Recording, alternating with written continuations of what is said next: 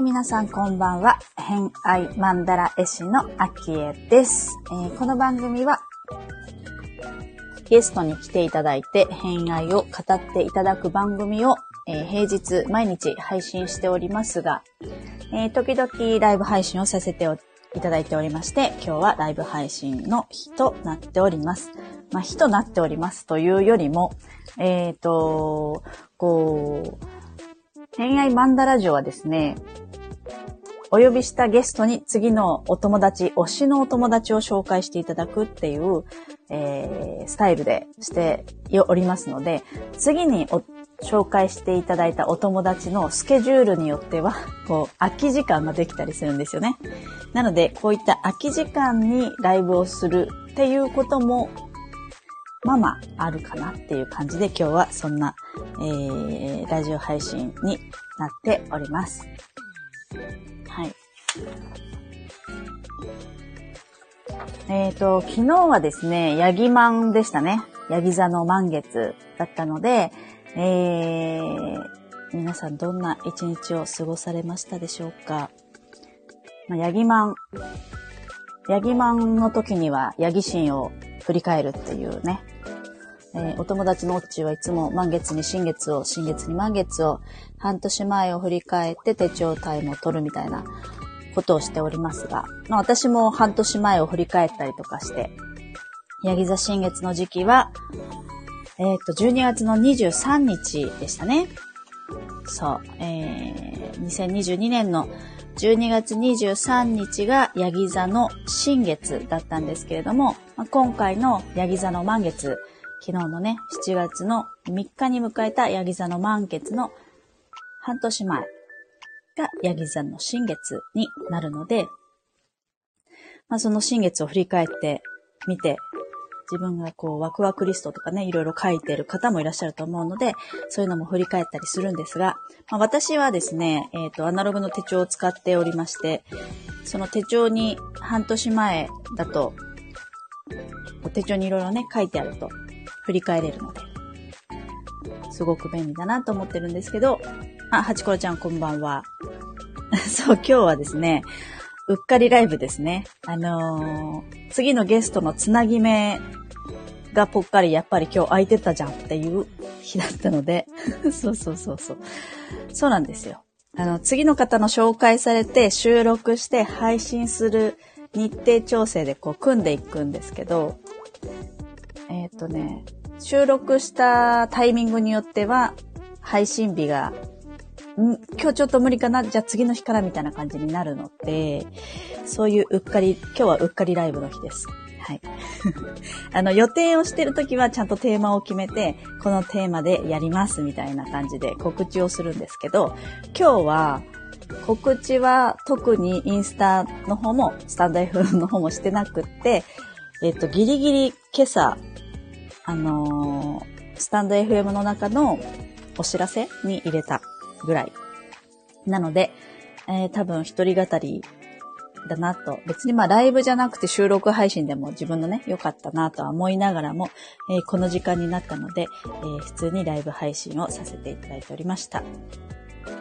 で、えっ、ー、と、ヤギ座の満月、どうだ、何してましたかっていう話なんですけれども、えー、まあ、その振り返りのヤギ座の新月の時、12月の23日、手帳をちょっと振り返って今日いたんですけれども、はい。ハチコロちゃん、昨日ヤギマン、今日、私自分のルナリタで先週から引き続きデトックスウィーク中です。まだデトックスウィーク続いてるんだね。結構に痩せてます。なるほど。まあその健康を振り返るタイミングなのかもね。なんかでも、あの、もちろん病気になるとか怪我をするとかって、すごく、こうね、リスクもすごくたくさんあるんですけど、立ち返るのに強制立ち返りは、すごい、やっぱり病気関係とか怪我関係はできるなっていうのは毎回思うよね。あの、不健康に痩せようとも強制的にリセットされて、そこからリスタートできるみたいなね。まあ、あの、断食とかもそうですけど、あ、やっぱりそう。なんか、私、ロックハウスな気がして、今回のレナリタ、月がロックハウスですって、ハチコロちゃん書いてるんですけど、ロックハウスなんじゃないかなって、ふとよぎった。そんな気がしました。そういうことですよ。そういうことです。面白いね。はい。ということで、私はちなみにですね、今回のヤギマンは、サンハウスでした。うん。ハチコロちゃん、そうそう、今回のデトックスで断食いけるって思いました。ね。あ、ちなみに、逆に言うと、今、えっ、ー、と、強制的に不健康に断食してると思うんだけど、その場合でも回復、断食してると思ったら、回復食、徐々に戻していった方がいいからね。徐々に、えっ、ー、と、それこそ、もし食べてないんだったら、茹でた野菜からとか、スープから始まって、茹でた野菜になって、えっ、ー、と、生野菜になって、えー、固形物みたいな順番で、ちょっとずつ戻してってあげると、結構ヘルシー。なので、断食だと思って、開けたらね、まずは体調を優先に考えて、結構ね、体力もなくなるし、筋肉も弱ると思うので、あの、無理せずに。でも、ポジティブに考えるんだったら、そうそうそう、回復食。いきなり肉食べてました。そうですね。体がそういう反応してるってことは、あの、まだ整ってないんじゃないですかね。でもね、わかる。食べたくなったりするよね。なんか前、うちの、あの、夫もですね、コロナじゃなくて、なんか、胃腸炎みたいになった時に、もうずっと食べれなくて、だけどすごいお腹はすくって言って、なんかチョコだったら食べれるな、みたいな。何も食べないのが良くない気がするみたいな。食べれる、食べたいもの食べた方がいい。体が求めてるんだとか言って。キノコの山食べてましたけどね。医者にがっつり怒られてましたけど。そう、そういうこともありますね。味噌汁から始めます。ぜひぜひ、いいと思います。味噌汁からね。あちやちゃんこんばんは。あ、これ何？マンダラと子供たちじゃない？コラボしてんの？旦那さんめっちゃわかります。食べられる気がしちゃってました。ね。食べられ、食べ、体が食べたいって言ってるものを食べた方がいいんじゃないかっていうね。自分の体信じる説がありますけど、どう考えたって、油分も多いし、刺激物だし、何も入ってないとこに入ったら、そりゃ、あの、お腹は下すよねっていうね、ことでございます。味噌きゅうりとか。うん、よく噛んでね、きゅうりもね。そう、お腹冷えるね。そうそうそうそう。そうなんですよ。あの、求めてるけど、もうね、知識もやっぱり子育てしてると子供の状態をよく観察して、こう食べ物を提供していく母業をしている方も多いですから、わかると思いますが、大人だって同じですよ。そう。冷えるものは冷える。そうかなって思ったものは大体そうだと認識していいんじゃないかなと思います。まあでもロックハウスフォーカスタイムですね。いいんじゃない？学びでございますね。でも長いね。確かに。ちょっと長い気がするね。でも季節の変わりも、あれ？裏運気じゃないよね。裏運気は別の方ですね。うん。はい。コメント。そうそう。子供たちは旦那のご飯を作るのが私でそのまま食べられる気がしちゃってました。わかる。あ、裏運気が来月からなんだ。じゃあちょっと早め、早めの早めの。まあ、えっ、ー、とか、体調壊して、こう、ちょっとこう内省して、来月の裏運気静かに過ごそうみたいなね。身が、気が引き締まりますね。と思います。いいと思います。うん、早めのデトックスですね。そうそう。で、そんな私もですね、私今は全然体調悪くないんですけど、その半年前のヤギ神が、あの、まさにコロナになってて、あの、手帳を見返すと、えー、秋江発熱って書いてあるんで、こっから、こっから多分、えー、っと、その前に息子がコロナになったんですよ。コロちゃんに。コロちゃんになって、えっ、とね、ゆ超油断した5日後ぐらいに、私、発熱してたんで、そこから年末にかけて、えっ、ー、と、ずーっと咳が止まらないみたいな、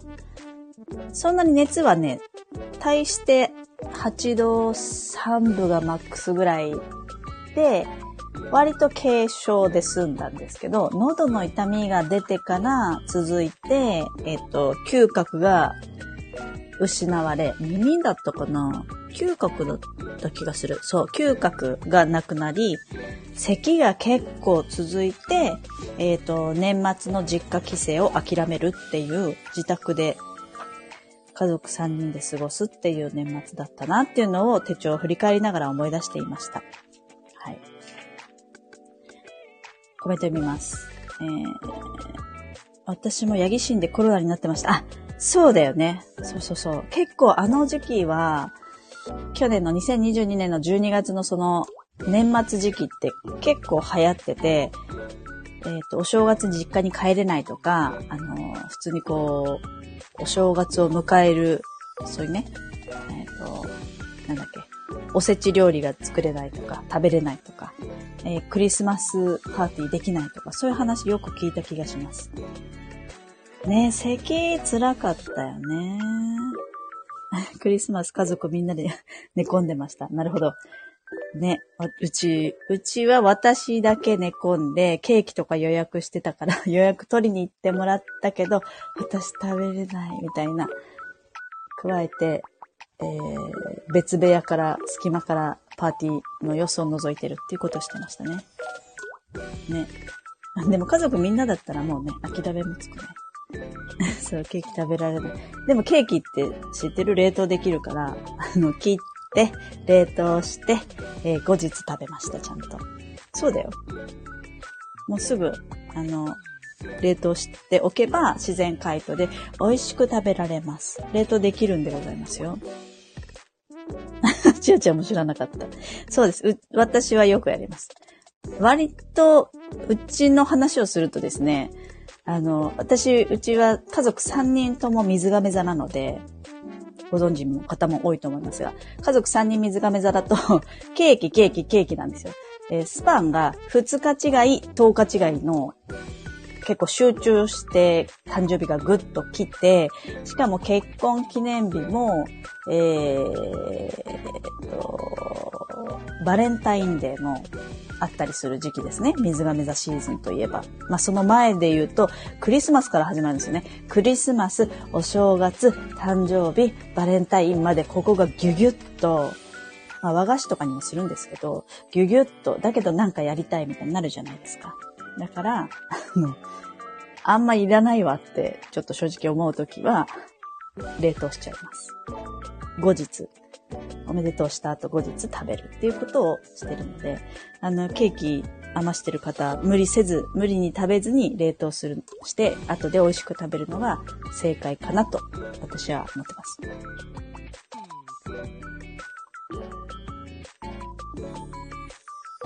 そう、だからあの、冬にイベントがギュギュッとありすぎて、夏何にもないんですよね。だから、むしろそこで、えっ、ー、と、後日券みたいの発行して、好きな時にクリスマ、えっ、ー、と、誕生日パーティーをやるっていうのもありかなって、ちょっと、夏にね、ちょっと思ったりしますね。そう、12月はそんな感じで、えー、コロちゃんタイムだったので、まあ、おとなしくしてましたね。でも割と、あの、喉だけ、咳だけが続いたので、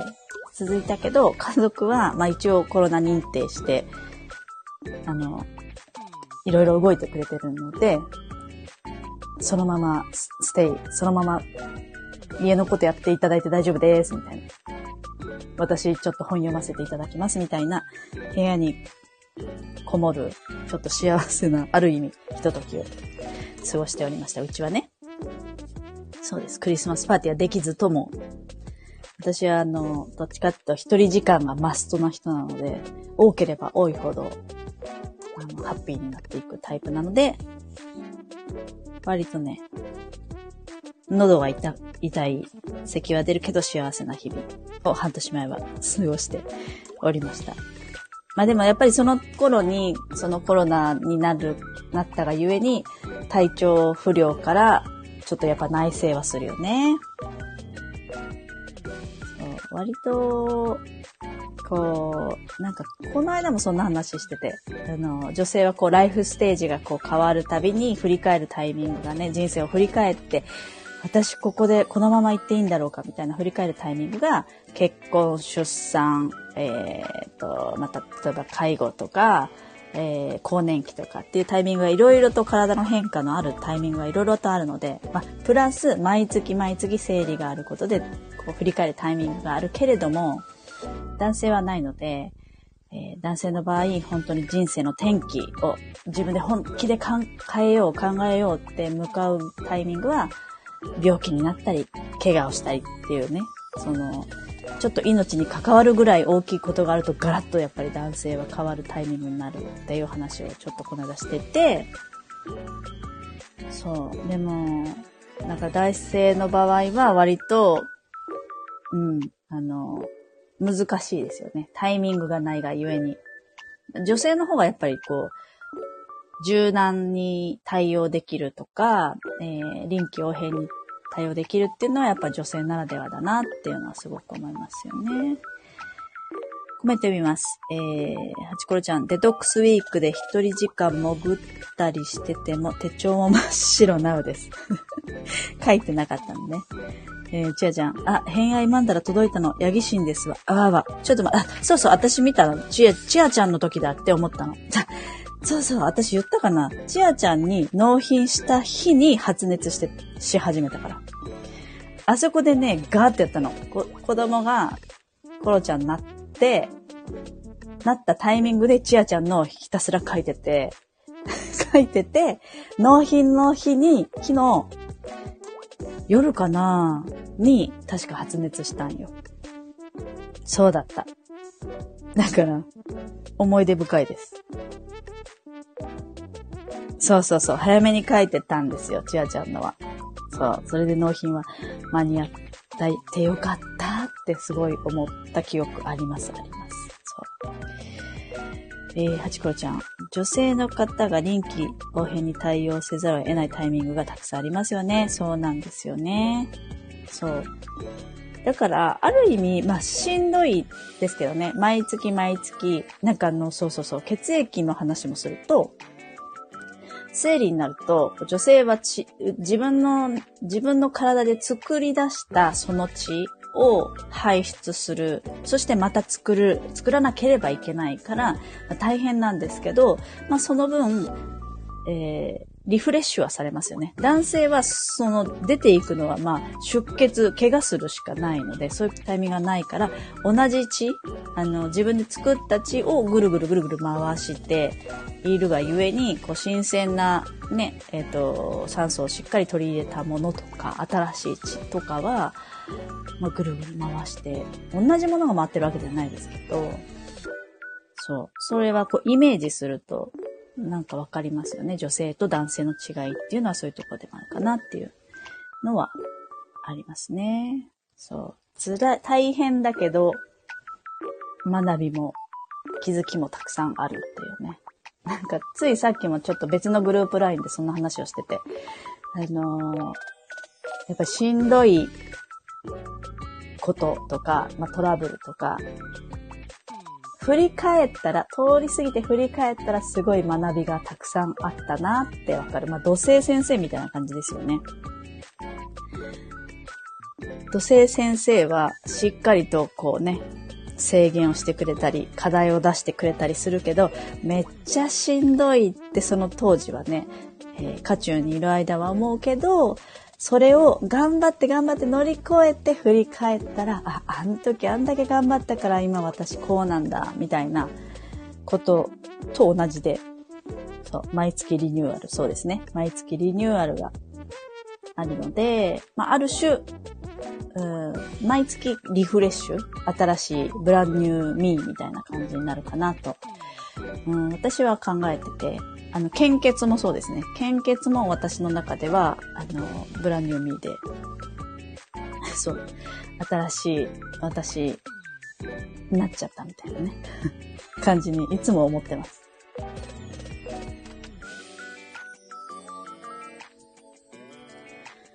そうなんですよ。で、えっ、ー、と、ヤギマンの話どうでしたかね私昨日、ヤギマン、何してたか。っていうかね、そう、あの、ここ界隈の話をしようと思って、イベントが続いてたんですよね。えっ、ー、と、今週、まあ、先週末のその前の週から結構、えー、私の中では大きいイベントっていうかね、があって、えー、その前の週が何かっていうと、あの、本のレゾナンスリーディングっていう、えー、レゾナンスリーディングっていう読み方、本の読み方があるんですけど、それの講座に、あの、前、3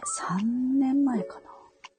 多分、3年前ぐらいに、こう、基礎講座を受けたんですけど、その頃ほんとそれこそコロナで、直接札幌にその講師である渡辺先生が来られるはずだったけど来れなくなっちゃって、オンラインで急遽対応してくださって受けたんですよね。で、それをいつかリアル開催するからって話はずっと言ってくださってて、それが、えっと、先週、先々週かな？末に、やっと開催になって、レゾナンスリーディング。ね、振り返りしたいよね。そう、ハチコロちゃんも一緒に受けてくれ、受けて、一緒に受けて、で、そのレゾナンスリーディングって本の読み方をいろいろと学んでですね、まあ、改めて、まあ、大体その私がやってるインスタグラムの本のアカウントはレゾナンスリーディングで読むか、パラパラパカッとしたところで読むか、まあ、ビブリオ的に今日のメッセージ、今日必要なことをくださいみたいな感じでパラパラパカッと本を開いて自分にメッセージを送るやり方か、まあ、あとは通読したりとか、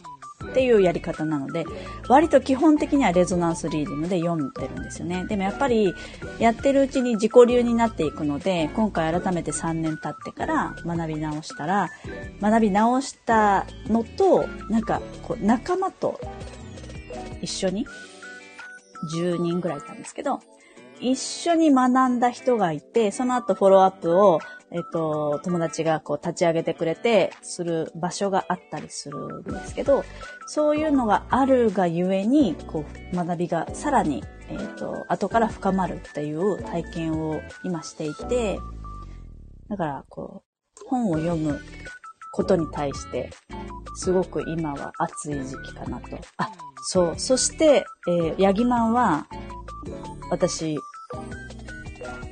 え、サンハウスなんですよね。まさに、読書な感じですよね。あの、哲学書とかではないです。本当に私実用書しか基本読めないので、サンハウスのタイミングはここかなと。そう。で、先々週がそれで、で、えー、先週っていうか、まあ、この間の週末ですね。週末に、イベントの、えっ、ー、と、スタッフをやったんですけど、そのイベントスタッフが、えっ、ー、と、私が使ってその手帳の著者である、青木千草さんが、札幌でその出版記念講演会をするっていうので、それのサポートとして入ったんですけれども、まあそれも本を出版したよっていう出版記念講演なので、まあ本にまつわるイベントのスタッフとして参加したっていうことですね。で、えっ、ー、と、日曜日にやったんですけど、日曜日にやって、まあ、まあ私スタッフなので、えー、意外とちぐささんの話は聞けなかったんですけど、聞けなかったけど、それに向かってきちんとね、本も読み込んだりとかして、まあ、本、読書シーズンだったなってすごく思っているんですけどね。そうなんですよ。で、そうそうそうそう。まあちょっと裏話をすると、まあそのちぐささん、青木ちぐささんが来られて講演会して、で、えっ、ー、と、今度、その、まあもちろん手帳を作ってらっしゃるので、今度手帳が次の年の手帳がもう発売になってるんですけど、やばい、私、お、まだ頼んでないわ。忘れてた、うっかり。あの色にしようと思ってたのに。そう、来年の手帳がもう発売になったので、先行予約でね。なったので、えー、それが届くのがだいたい夏ぐらいで、で、だいたい9月のシーズン、えー、に発売されて手元に届いて9月に北海道でこう、来ていただいて、またイベントをするっていうのを毎年やっているんですけど、それを9月の23日にチッタ手帳とチッタ北海道ハグカフェっていう、えっ、ー、と、そのお友達のマキコちゃんがやって主催して、毎年招致をしてくれて、それのスタッフとしても参加するんですけど、ああ、そう、よくわかったね。星渡さん、あったんですよ。あのー、最近出したのが、えー、神時間力っていう本。あとはよくあるのが、まあ、幸せの素人とかですよね。あと、モチベーション、神モチベーションとかもありますね。その星渡さんが講演会に来てて、来てくださっていて、プラス、あのー、その後にも、偶然お会いできたんですよ、スタッフたちと一緒に。なので、め、めっちゃ駐車場のあの、何？料金生産のところ、ところであったんですけど、あの、めっちゃ立ち話してました。立ち話しながら、一応ね、サインいただいたんですけど、立ち話しながら話してる内容がもう有料級すぎて すごいわっていう。やっぱりね、あの私が体感として感じた印象は、すごいエネルギーが高い人。そして、そのね、それこそモチベーションが高いっていうか、なんか多分もう常に高いんでしょうね。きっと。なんかあんまり波がなさそう。男性っていう感じももちろんありますけど、めちゃくちゃお話面白かったです。話すのが本当に、もう私が言うのもおこがましいですけれども、すごいお上手で話をするのは。そこでいろんな話を、えー星流のいろんな話を聞いて学んでたんですけど、めっちゃ面白かったです。20分、20分ぐらいかな、2、30分？喋ってて、お話をいろいろお伺いして、そう、いました。ね、キャーですよね。本当に。そうなんですよ。で、星先生にもお会いし、で、えー、その日が終わって、次の日、昨日ですね。昨日は、ここだけで話すと、えっ、ー、と、その、ちった手帳のちぐささんとちょっとお出かけをしてですね、あの、萌えれに行ってきたんですよ。萌えれ沼公園。行きたいっていう、行きたいんやけどっていうので、えー、そこに行って、公園内でチャリンコを漕いで、えー、パンを食べて、コーヒー飲んで、みたいな。ゆっくり時間過ご、ゆっくりじゃない、めっちゃ、うん、いろいろトラブルがありまして、まあ、それは深くは言わないんですけど、えー、急ぎ足で自転車を漕いで、えー、いろんなフォトスポットで写真を撮り、えー、そこで集合したお友達とお話をし、帰るっていう、昨日はすごいバタバタした一日だったんですけど、でもめっちゃ楽しかったです。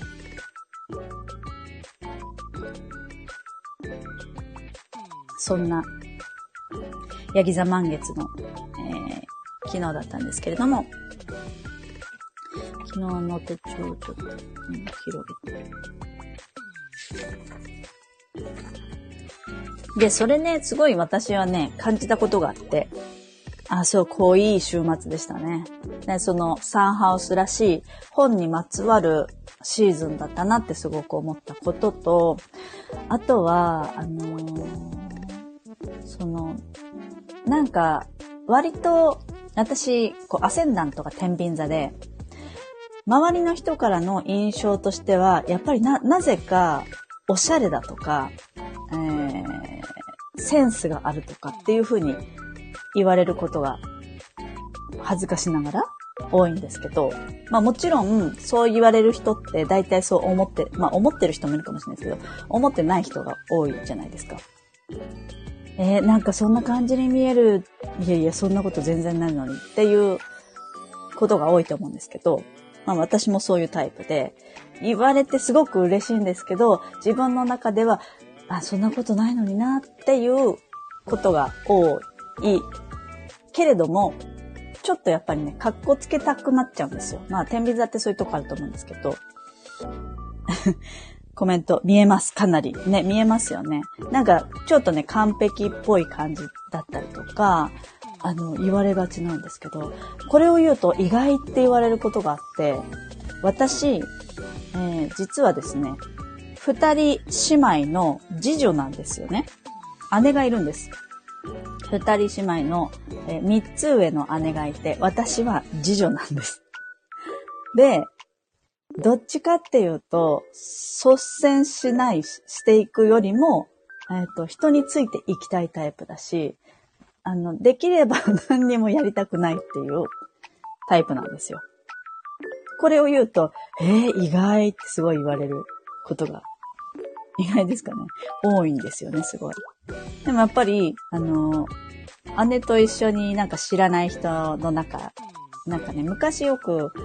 姉もこう外国語専攻で大学行ってて、で、私も英語に興味があって、あの、オーストラリアにワーキングホリデー行ったりとかして、当時、若い時はすごく海外っていうの憧れがすごく強かったので、海外の人たちがいるコミュニティに姉と一緒にこう参加して、えー、飲み会みたいなね、そういうところで英語を喋りながら、こう、あ、えっと、コミュニケーションを図りながら英語の勉強もしつつ、こう会話するみたいなシチュエーションのところに姉と二人で行って、行くと、大体姉が妹で私が姉に見、見られることが多かったんですよね。ちなみに姉は太陽星座が天秤座なんですよね。あ、汗なんだろう。そう、太陽星座が天秤座なので、なんですけど、そう、私は姉にいつも見られがち。そんなしっかりしてる感じ全然ないんだけど、しかも姉と一緒にいるってなると、ねあの、妹感丸出しで行くはずなのに、それをすごい言われたので、まあ今振り返ると、あ、そういうのがアセンってことなんだなってすごく思ったりはしてますね。そう、コメント。えっ、ー、と、ちおちゃん、私のこともです。妹が姉に見られる。あ、でも私も、ちあちゃん姉っぽい感じはあるかも。そういうことだよね。そんなことないのにだよね。ねそうなんですよ。ちょっと姉の汗も気になったら見てみようと思います。うん、危ない。あ、逆？妹が、あ、ちあちゃんが姉なのね。あ、そうなんだ。えー、っとですね。あれ、どこだろうか。あっ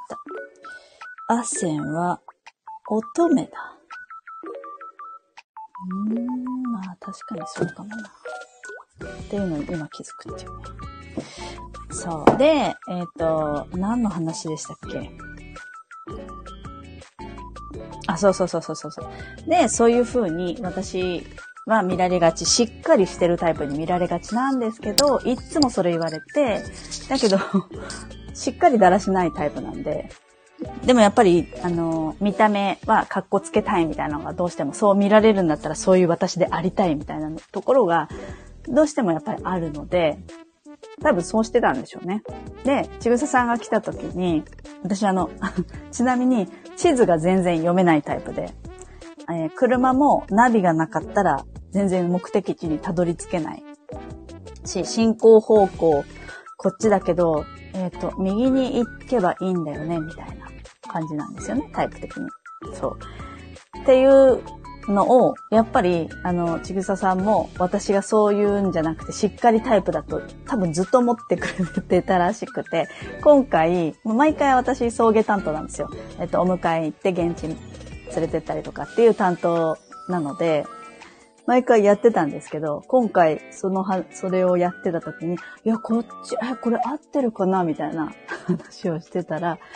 あ、けいちゃんそんなタイプだったのみたいになって、なんか私のですね、あの、ポンコツ具合がさらけ出せた、いい日だったっていうお話をしたかったんですけど。そう。あの、ちやちゃん、地図めっちゃ見えそう、ギャップ萌え。そうでしょ。私、本当に無理で。現地、一緒に誰か行こうって思うし、えー、っと、絶対迷うの分かってるから、すごい早く出て、ちゃんとあの、その時間につき、つかなきゃ、みたいな時はね、しっかり早めに行ったりとかっていう風にしないと、まあ、あの、時間と場所については自分を全く信じてないので、えー、その対策をしています。っていうぐらい全然場所わからないんですよね。そう。やっぱりそう見えるんですね。それ不思議ですよね。多分それがアセンダントっていうことなんじゃないかなっていつも思います。だから皆さんアセンダント、自分のアセンダントの星座を見ると、えー、周りの人から自分が見られてる印象っていうのがその星座っぽいよっていうことなんですよね。そうそうそうでも今回はそのなんかね、あの、すごく分かったよって言われたので最後、あの、気をつけて帰ってくださいねってもう空港に行く前に送ってたんで、その前に話してた時に、あの、あきえちゃんが、すごい、すごい、あのー、そういう子だっていうのがよくわかったみたいな感じで言って帰られたので、なんかね、すごい安心したんですよね。あ、よかった、バレてって思ったので、なんかそういう、こう、一皮向けたというかね、そういういい日だったなって、すごく思っています。うんもっと出したいんですけどね。なんか自分のダメなところ。どうしてもね、見せたくないなっていうのが多分ね、前に出ちゃうんですよね。みんな、どうですかね？自分のダメなところって人に見せられたりしますか？もう、なんか、ちなみに昨日言ってた、私のダメなところを見せた話をするとですね、例えばその車に乗ってて、えっ、ー、と、それこそ、場所がわからないって話の中に、中で、ナビをこう設定してたんですけど、ちょっと前に車買い替えたんですよ。で、あの、外車から日本車に変えたっていうのがあって、えっ、ー、と、トヨタ車さんに今乗ってるんですけど、ナビのやり方がいまいちまだよくわかってなかったんですよね。設定にこう戸惑っていたら、いや、本当あの、車買い替えたばっかりでナビよくわかってないんすよって話したら 言い訳しとるやんって言われて。言われた瞬間に、うわ、めっちゃダッサいと思って。それめちゃくちゃダサいじゃないですか。知ってんで、みたいな話になって、あ、よかったってすごい思ったっていう話だったりとか、あとは、それこそその、あの、外車から日本車って、ウインカーとハザ、えっ、ー、と、ウインカーとワイパーが逆なんですよ。で、ウインカー出したつもりがワイパーウィーンって動いてああ、もうダサいなっていうね。そういうのを、あの、いっぱい見せれたいい日でした。で、えー、ハチコロちゃん、ひた隠しにしたくなります。私の見たい。あ、ハチコロちゃんもひた隠しにしたい感じなんだね。でももう見えないもんね。なんかダメなところ、ハチコロちゃんの見えてないかもしれない。ちあちゃん、ダサくない？可愛い。いや、可愛さになってくれたらいいよね。いや、でもね、なんかその、うわ、めっちゃダサいじゃないですか。って言ってた、私、あ好きって自分で好きって思ってました。そう。ハチコヨちゃん隠す、隠すんだ。そうなんだ。そう。なので、あのー、今年のテーマがですね、私毎年こうテーマを自分の中で決めていて、私のちなみに今年のテーマを言うとですね、こっちになかったな。えっ、ー、とね、自信と素直と謙虚なんですけど、なんかこ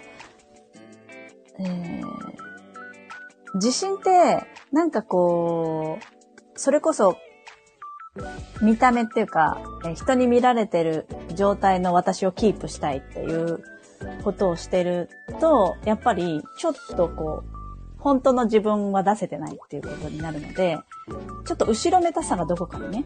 あるんじゃないかなと思ってて。でもそれをきちんと出せるようになったら、まあ自分のことを信じるっていうことにもう少し一歩深みが出るんじゃないかなと思ってて、もっともっとやっぱりね、ここの壁を取っ払って、こう、出していきたい。出さないと始まらないんじゃないかなっってちょっと思ってるので、もっとね、あの、ダサくいきたいなって思っています。どっかで。でもやっぱりね、カッコつけるとこはカッコつけたい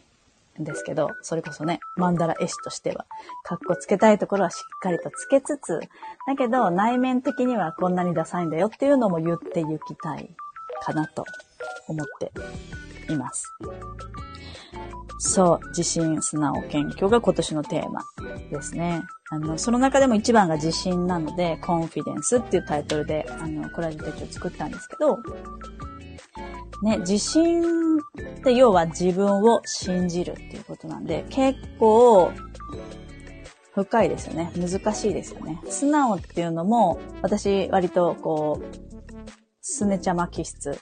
素直、あ天の弱っぽい感じがあるので、みんながこう言ってたら違うことを言うじゃないけど、裏の裏を読んじゃいがちな水亀座気質もあるし、うん、そうそう。そういうところでも、うん、まあそれも素直の一つなんですけどね、多分ね。ストレートに受け取って自分が出したいように出してるのが 拗ねてる状況になるのは、まあそれも素直なのかもしれないんですけど、まあ、そういういろんな意味で素直にならないといけないなっていうのはね、すごくテーマとしては。まあテーマに掲げてるっていうことは、それを今は持ってないって自覚があるっていうことなんで、そういうね、自信と、自信を持つこと、あとは素直になること、あとは謙虚でいること、っていう。あ、あともう一つ言うと、結構今日は、あの、こう、暴露的に言ってますけれども、まあ、もう一つを言うとですね、あの、なんかこう、ワクワクリストっていう、私が使ってるチッタ手帳の中に、毎月こう、なりたい自分とか、叶えたいこととか、夢とかっていうのを書くリストが毎月ページがこう見開きであるんですよね。で、そういうとこに書いていくんですけど、まあ、あの、その、ちぐささんの講演の中で話されていた一つの話として、えっ、ー、と、たまたま耳に入ってたのが、まあ、あの、大体成功してる人は、ワクワクリストの一番、一番最初の行に、すごいぶっ飛んだことを書いてる人っていうふうに言っていて、それを聞いたときに、うーん、成功したいかなって思ったんですよね。私。別に成功したいわけではないなっていうのから始まって、なんか、うーん、何かを成し遂げたいとか、えー、例えばお金持ちになりたいとか、えー、この事業を成功させたい、偏愛マンダラ絵師として世界に轟きたいとか、日本中のみんなが知る存在になりたいみたいなことは、あ、私全く思ってないなっていうふうに気づいたんですよね。で、まあ、その車の中でも話してて、あのー、その自分の必要なっていうか自分が思う、うん、幸せとか豊かさとか価値を感じること。そういうものって人それぞれ違うよねって話になって。って思ったのは、やっぱりこう、目指すところが、目標が、どちらかというとやっぱりありたい姿の方、B の方ですね。そっちだなと思って。こんな、こんな人でありたいから私はこの活動をしているとかっていう風に目標設定自体がちょっと違ったなっていうの、まあ、違ったなっていうか違ってきたなっていうのをすごく感じて。お、ちやちゃん共感してくれる？嬉しい。そう。なんですよ。なんか、まあもちろんね、例えば経済的に私がシングルマザーでもう子供を育てて、えー、学校にも行かせられないからもうちゃんと働いて稼がなければいけないっていう状況だったりとか、あのー、家のね、たくさん借金があって返さなきゃいけないから働かなきゃいけないとか、そういう状況だったらもちろん話は別なんですけれども、まあありがたいことに、まあ普通の生活をするぐらいだったら、なんとかなるみたいなね。そういう中で私がこう、マンダラを書かせていただくっていう仕事をさせてもらっているっていう、まあその目的というかですね、したいことを振り返った時に、やっぱりこう、そういった、うんと、自分自身がすごく好きになったりとか、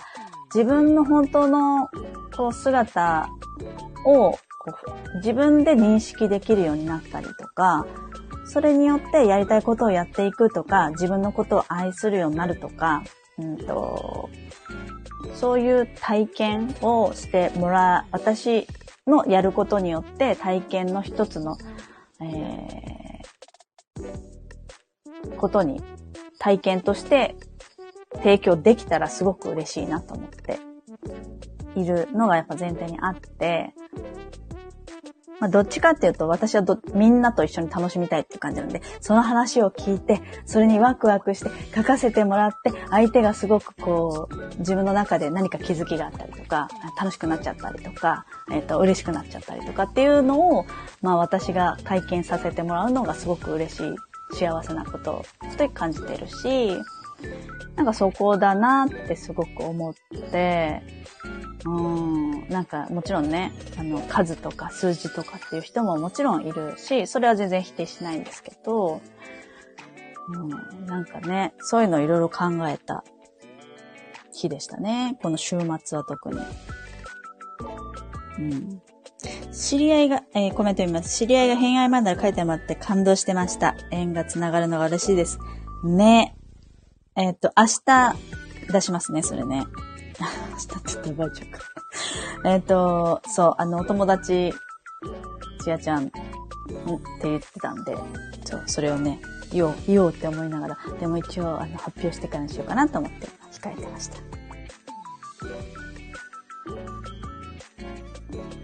そうなんですよ。もう、偏愛マンダラ本当に、みんなそれぞれ違うのが、面白いなと思ってて。うーん。まあ、それこそ、こう、偏愛マンダラは、こう、マンダラを売るっていう、書いたものを売るっていうお仕事ですけど、どっちかっていうと私はその体験の方がすごく価値があるんじゃないかなって私、個人は思っていて、えー、なので、それぞれ皆さんがそれぞれ自分で気づくことがたくさんあるっていうのにいっぱい立ち会ってるので、それを見せていただいてる私も幸せだし、それをまとめてマンダラにして提供したら喜んでいただくっていう幸せをたくさんの人にこう伝えていけたらいいなっていう気持ちかなーって思って。うん、なんかまた改めて深掘りが必要だなっていうのは感じました。最近。昨日のヤギ版の気づきですね、それが。でもそれが多分ね、本によって、いろいろと、あのー、得られるものがあるような気がしますね。なんかその本によってっていうか、その本を皆さん、このレゾナンスリーディングの仲間たちが、えー、読んでアウトプットの仕方とかがすごく刺激になったので、本のエネルギー、本の力ってすごいなっていう、それを受け取る受け取り方もそれぞれあって、方法もいろいろあるんだなっていうのが今回知れたので、あの、もっともっと可能性をとっても本の読み方、本からもらうヒント、もらい方にすごく可能性を感じたヤギマンでございました。はい。皆さんのヤギマンはどうでしたかね？そう。あと今日何の話しようと思ったっけな。あ、そうですね。まあ大体話した。うん。大丈夫。まあそんな感じで、あ、ちょうど20時54分なので1時間経ちそうなので、えー、まとめたいと思います。えっ、ー、とですね、明日からはですね、えー、明日からのゲストのことをお話しすると、えー、前回沖縄の海水温熱療法のゆかさんに来ていただいて、その温熱療法、まあ、体が温まるっていうことに、今回紹介していただいた恵子さんが同級生の方なんですけど、地元の。恵子さんの話の中で、あの暖かいって感じたり、温熱療法って、えー、海水を沸かしたその蒸気で温められたタオルを、こう、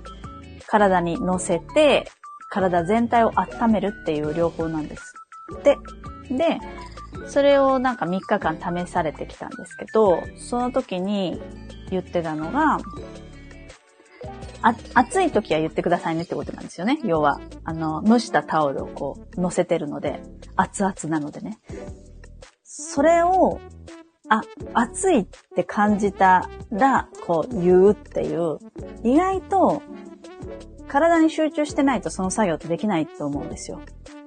暑いかな？いや、暑くないかな？あの、お灸とかもそうですよね。暑い、なんか暑い気がする。いや、暑くない。まだ耐えられるかなとか。それって割とこう、瞑想に近かったり、自分のこう、体にフォーカスするって、集中しないとできないし、でも逆にこう、外からの刺激があることで、そこに一点に意識が向くことができるので、なんかそれによっていろんな気づきがあったってお話をいろいろしていただいたんですけど、そう。なんかそんな話を、えー、明日の稽古さんはしてくださってるので、明日はですね、内容としては、えー、染め物をしてるんですよね。藍染めとか、えー、日本茜の染め物をされている方なんですけど、えー、プラスですね、お話2日目とかは発達障害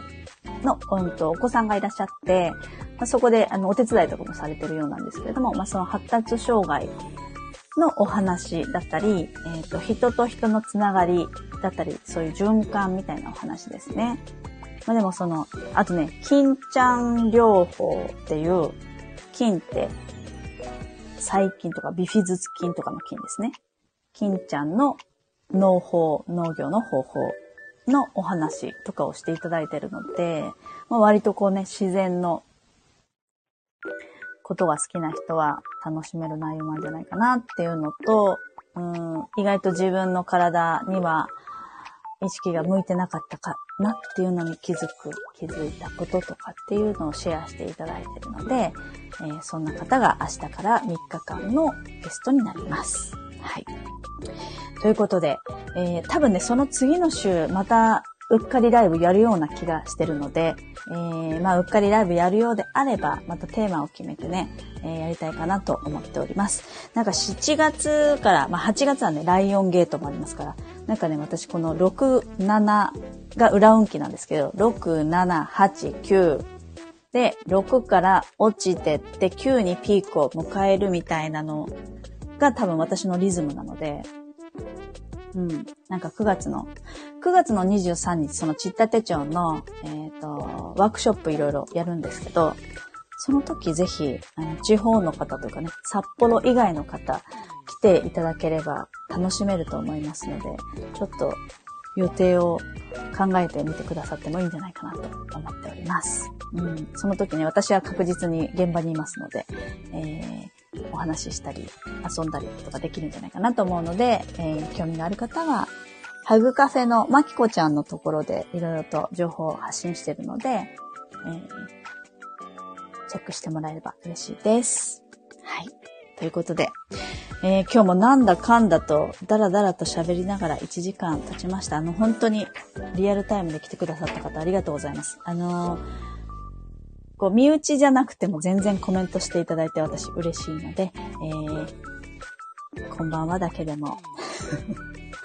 してくださると、えっ、ー、と、話も弾むかなと思いますので、いろんな話を皆さんとできたら嬉しいかなと思っております。このね、ライブの時に。いつもは収録配信朝5時55分に収録配信をしているので、どうしてもね、収録だと交流みたいなことができないんですけど、